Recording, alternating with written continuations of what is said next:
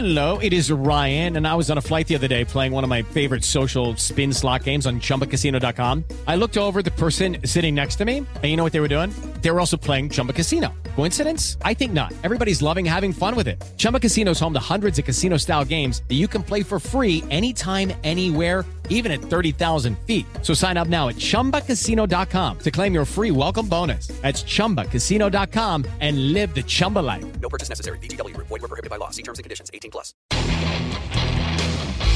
Ciudadanos informados, informando. Este es el podcast de Iñaki Manero, 88.9 Noticias. Información que sirve. Tráfico y clima cada 15 minutos. Y hablando de dinero, de cuánto nos cuesta la vida, cuánto nos cuesta las cosas, ¿cómo andamos nosotros en la prevención de que nos falte dinero en algún momento? ¿Cómo andamos en nuestras finanzas personales? Es todo un tema, ¿eh? Y es toda una ciencia, porque vemos algunos que nos entra por un oído y nos sale por el otro. Afortunadamente hay gente que le sabe al asunto y que nos puede platicar, nos puede dar tips para poder eh, mejorar nuestras finanzas personales con, algunas sencillas cosas, ¿no? Para seguir y para hacerlas como regla de nuestra vida diaria. Y vamos a platicar, le agradecemos mucho que nos tome la llamada en 88.9 Noticias a José Segarra, licenciado en Administración Financiera. ¿Cómo estás, José? Gusto saludarte y gracias por tomar la llamada. Hola, Iñaki. Muchísimas gracias, primero que nada, por la invitación aquí a tu programa. Estoy yo súper feliz de acompañarlos y a platicar sobre este tema tan importante como son las finanzas personales. Al contrario, que es uno de los cocos del mexicano, ¿no, José? Claro, totalmente. Es el coco de, de cualquier habitante del planeta Tierra, yo te diría, mi estimado Iñaki. Y, Mm. y, y yo te diría que es principalmente por un malentendimiento de lo que es, ¿no? O sea, se piensa que son una serie de conceptos que tenemos que aprender en vez de ciertas prácticas que tenemos que aplicar. Pero ¿a qué te suena si yo te digo mejor o si yo te pregunto, ¿qué te parecería poder invertir tu dinero? ¿Qué te parecería poder gastar menos en gastos innecesarios? ¿Qué te parecería poder gastar menos en impuestos, pagar menos impuestos? ¿Qué te parecería maximizar tu patrimonio? Saber si es mejor comprar o rentar una casa. ¿Qué te parecería todo eso? O sea, son cosas Bueno, pues me estás hablando de la isla de la fantasía, mi querido José, porque a veces sí somos muy desordenados y de repente vivimos al día y cuando nos llega un dinerito extra, pues lo gastamos, ¿no? Y, y no sabemos, no sabemos ahorrar, no tenemos esta cultura del ahorro como tienen en otros países. Totalmente, totalmente. Y como dices, es, un, es toda una cultura y es una práctica, ¿no? Y que la tenemos que ir cultivando día con día para alcanzar esto que es la salud financiera, un balance, ¿no? O sea, nosotros como, como humanos que estamos aquí, constantemente estamos usando recursos, ¿no? Ahorita tú y yo estamos conectados vía telefónica a través de un satélite que está orbitando el planeta y pues por ese recurso pues claramente tenemos que pagar. Todos nuestros radioescuchas están usando la luz para podernos escuchar también, ¿no? Eh, y, y como tal, nuestra existencia forzosamente im- implica un gasto. Que para cubrir ese gasto, pues necesitamos tener un ingreso. Y cuando no tenemos los ingresos necesarios para cubrir esos gastos, incurrimos en deuda.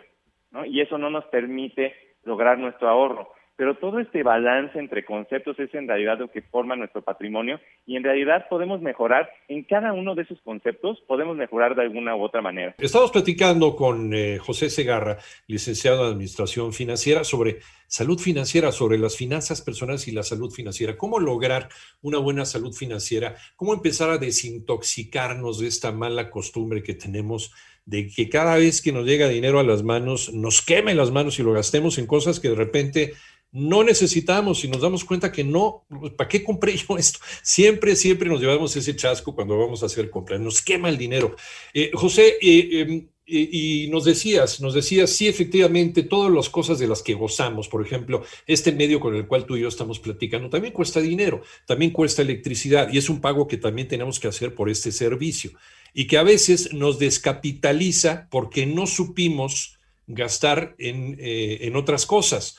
¿De qué manera nos podrías eh, ayudar? Un par de tips, José, pero un par de tips para empezar a desintoxicarnos económicamente, adquirir esta, eh, pues este hábito del ahorro, José. Totalmente, mira, eh, así- para irnos prácticos y no andarnos con tanto rodeo, eh, primero que nada, eh, muchas veces lo que nos aqueja pues, son deudas, ¿no? Las deudas que nos están comiendo los intereses, ya sea si fuiste a una casa de empeño, si estás con tu tarjeta, si estás con una hipoteca, si estás con un crédito personal con un, con un eh, crédito de nómina, el que sea. Eh, muchas veces eso es, pues, no te permite ahorrar porque simplemente estás pagando intereses y parece que nunca sales de eso, ¿no? Y más con crédito revolvente como es una tarjeta.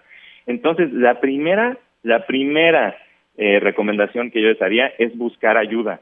O sea, lo último que quiere alguien que los está financiando es que efectivamente no les paguen. Eh, digo, a mí me ha pasado alguna vez que llegué a tener algún, algún eh, gasto que no esperaba le hablé al banco y dije, oye, ¿esto cómo lo puedo hacer para no pagar los 50, 60% de tasa de interés que tienen en la tarjeta y que haya algo más accesible? Y me bajaron la tasa de interés con un plan de pagos un año a, a, a, la tasa de 15%. Y así me ahorré yo de intereses un no de casi 60% a que fuera en 15% y a pagos. ¿No? Entonces, la primera recomendación es buscar ayuda con esos mismos acreedores que nosotros tenemos. Sobre todo los más peligrosos, porque hay, hay de acreedores a acreedores. Claro, claro. O sea, busquemos el que sea más costoso y vayamos. Ahora hay, o sea, pasando a otro tip, eh, Iñaki, y, que está ya también muy apalancado en la tecnología. Ahora hay hasta plataformas que te prestan a, través de Internet eh, recursos, simplemente si tú puedes comprobar tus ingresos para consolidar tus deudas también y te sale eso, yo también lo he usado simplemente para ver si sirve. Y, y, te prestan, o sea, tickets hasta hasta 300 mil pesos si tú lo buscas. Y eso con una solicitud online eh, que, que simplemente también te puede ayudar a bajar tus tasas de esos 60, 70% a, a, a 20 o 30. Entonces, o sea, hay muchas, eh, eh, y como te digo, la, la, primera, la primera recomendación es buscar ayuda, hacer algo distinto dar un paso diferente a lo que estamos haciendo normalmente y no dejarnos comer por esos intereses. José, José Segarra, nos compartes tus redes sociales, ¿dónde encontrarte? Sí, me pueden contactar en mi mail para cualquier duda eh, directamente. Ahorita estoy trabajando en armar todo el ecosistema. Mi mail es josé arroba cero a infinito punto com. José Segarra, eh, licenciado de Administración Financiera, muchísimas gracias.